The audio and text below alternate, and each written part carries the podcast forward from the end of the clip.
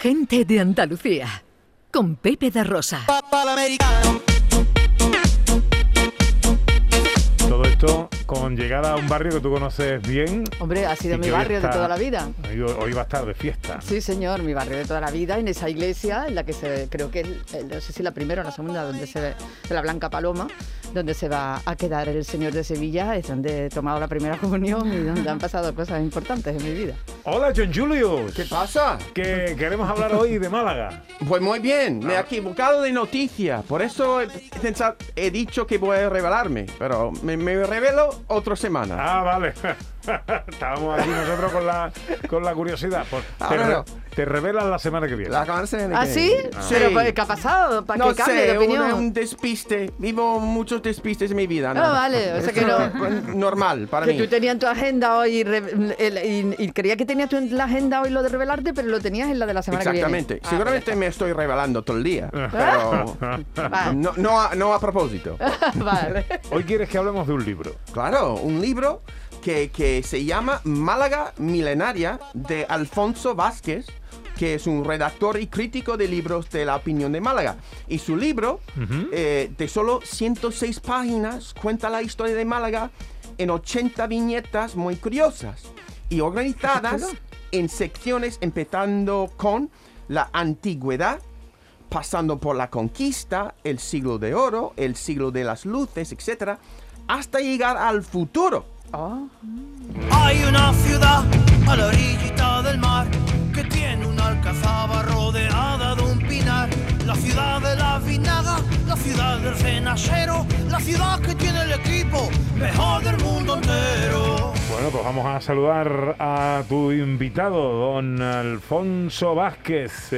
Eh, como bien decía John Julius, es autor de este libro, redactor y crítico literario de la opinión de Málaga, autor del ensayo humorístico Teoría del Majarón Malagueño y ha ganado diversos premios por la novela de humor Viena a sus pies y por la narrativa policíaca con la novela Crimen on the Rocks. Hola Alfonso, buenos días.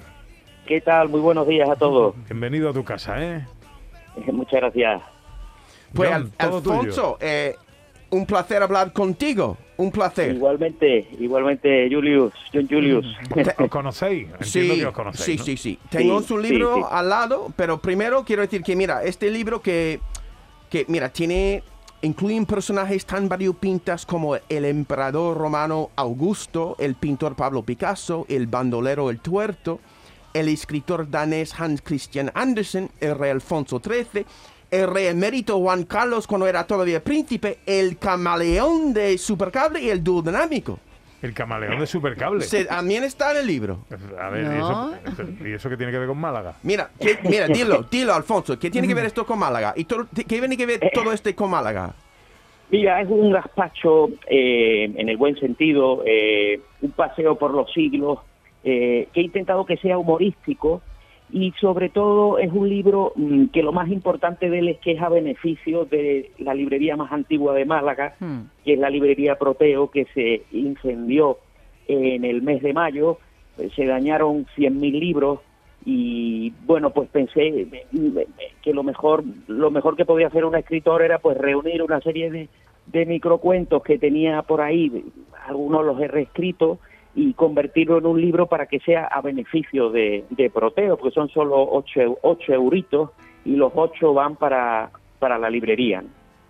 Alfonso, una pregunta. Cuando dices un libro humorístico, ¿es porque la forma de contarlo es así o porque a lo que te refieres son a anécdotas que son eh, graciosas?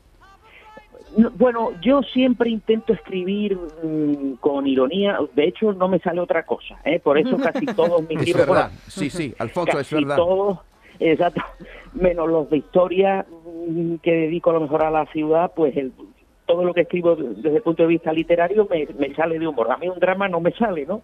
Entonces, entonces hay de todo, hay desde anécdotas humorísticas hasta otras que simplemente le doy ese tono para que la gente sonría, ¿no? Por ejemplo, si cuento algo de la guerra civil, pues mira, intento que la gente, eh, bueno, pues eh, sonría por lo menos. Sí, eh, Alfonso, eh, para, para dar una pincelada, ¿vale? Del humor del libro, ¿vale? Hay uno Sí. que se llama Pandemia, que así es, ¿vale? ¿Llevas los guantes? Sí. ¿Y la mascarilla? también. ¿Y la EPI bien abrochado? Pues claro, ¿no ves que parezco, parezco un astronauta? Manolo, de semejante guisa, en lugar de descender de módulo lunar y plantar la bandera española, bajó a la Alameda de Capuchinos y tiró la basura.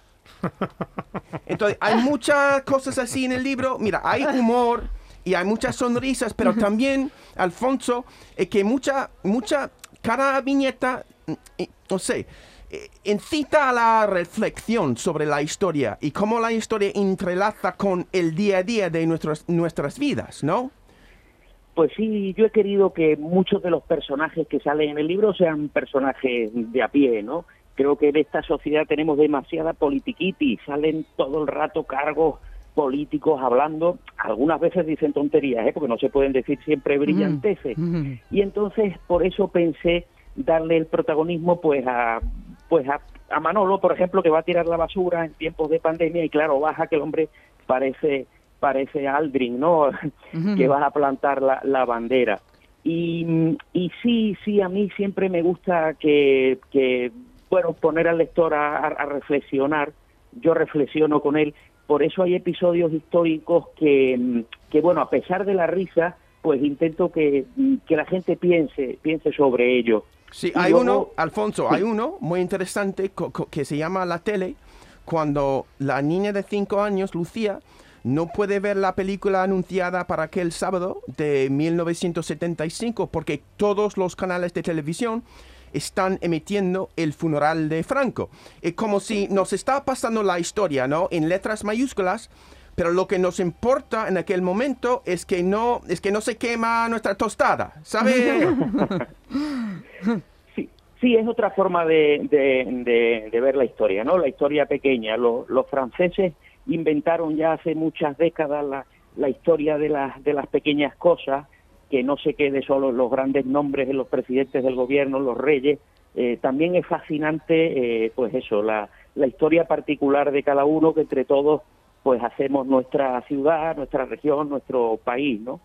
Y, y, bueno, pues esto es darle, darle voz desde el punto de vista del humor a todos ellos y pergeñar una historia milenaria de una ciudad milenaria y con un fin pues benéfico, ¿no?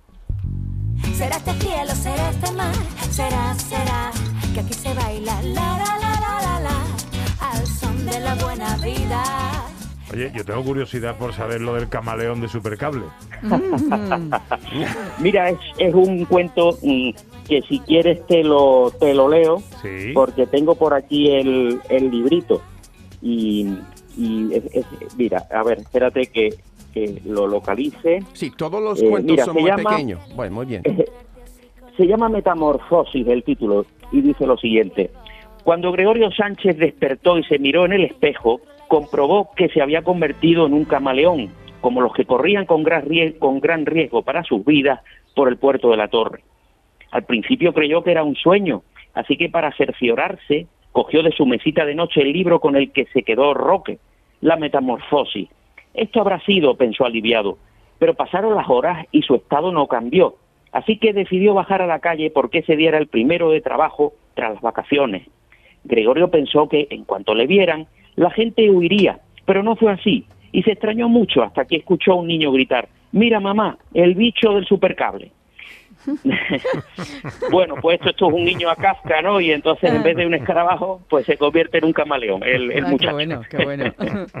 Alfonso, tengo que decir, me has enviado muchas veces al diccionario y también a, y también a Wikipedia porque hay, hay, hay personajes, por ejemplo, hay uno que se llama pues Salvador Rueda, que casi ganó el premio Nobel, ¿no? Eh, pero es... Sí, sí. Eso, eso, eso es cierto, eso es cierto. Eh, no es una cosa que se haya que se haya divulgado mucho. Eso lo contó Rafael Cancino Ascense, el, el gran traductor eh, sevillano en la novela de un literato, eh, el gran traductor de Las Mil y Una Noches, que efectivamente hubo una conjura para entre envidiosos escritores españoles que presionaron y consiguieron que, mm, que no tuviese Salvador Rueda, que no consiguiera el premio Nobel. Le pasó igual a Galdós. Aquí entre los españoles no, no, no nos, nos pisamos, ¿no? Nos, nos, pegamos pisotones. Así que nos hemos quedado sin dos premios Nobel por las envidias eh, eh, por las envidias eh, eh, patrias. Y ese escritor es un escritor de Málaga, pero era, muy, muy conocido en, en, en, en Sudamérica, ¿no? Eh, pero, no, Sí. no. Sí, sí, sí, sí.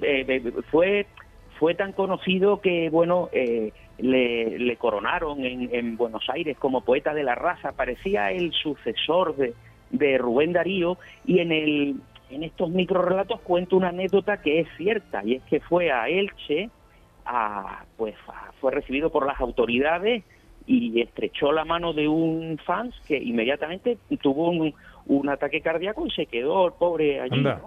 Eh, de la emoción. Eso, eso, eso es cierto, eso ocurrió. Wow. Sí, Yo te doy, yo te doy, yo te doy tu meda.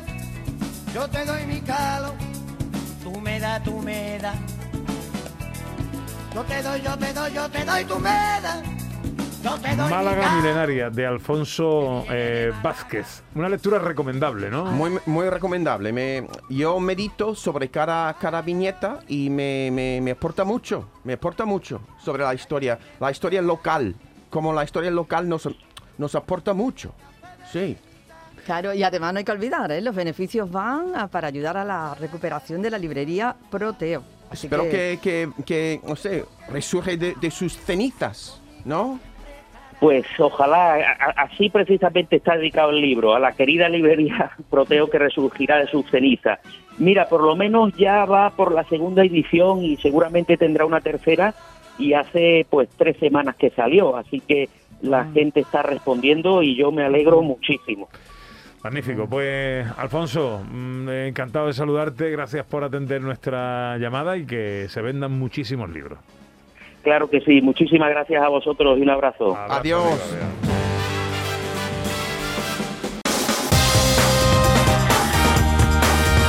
En Canal Sur Radio, gente de Andalucía, con Pepe da Rosa.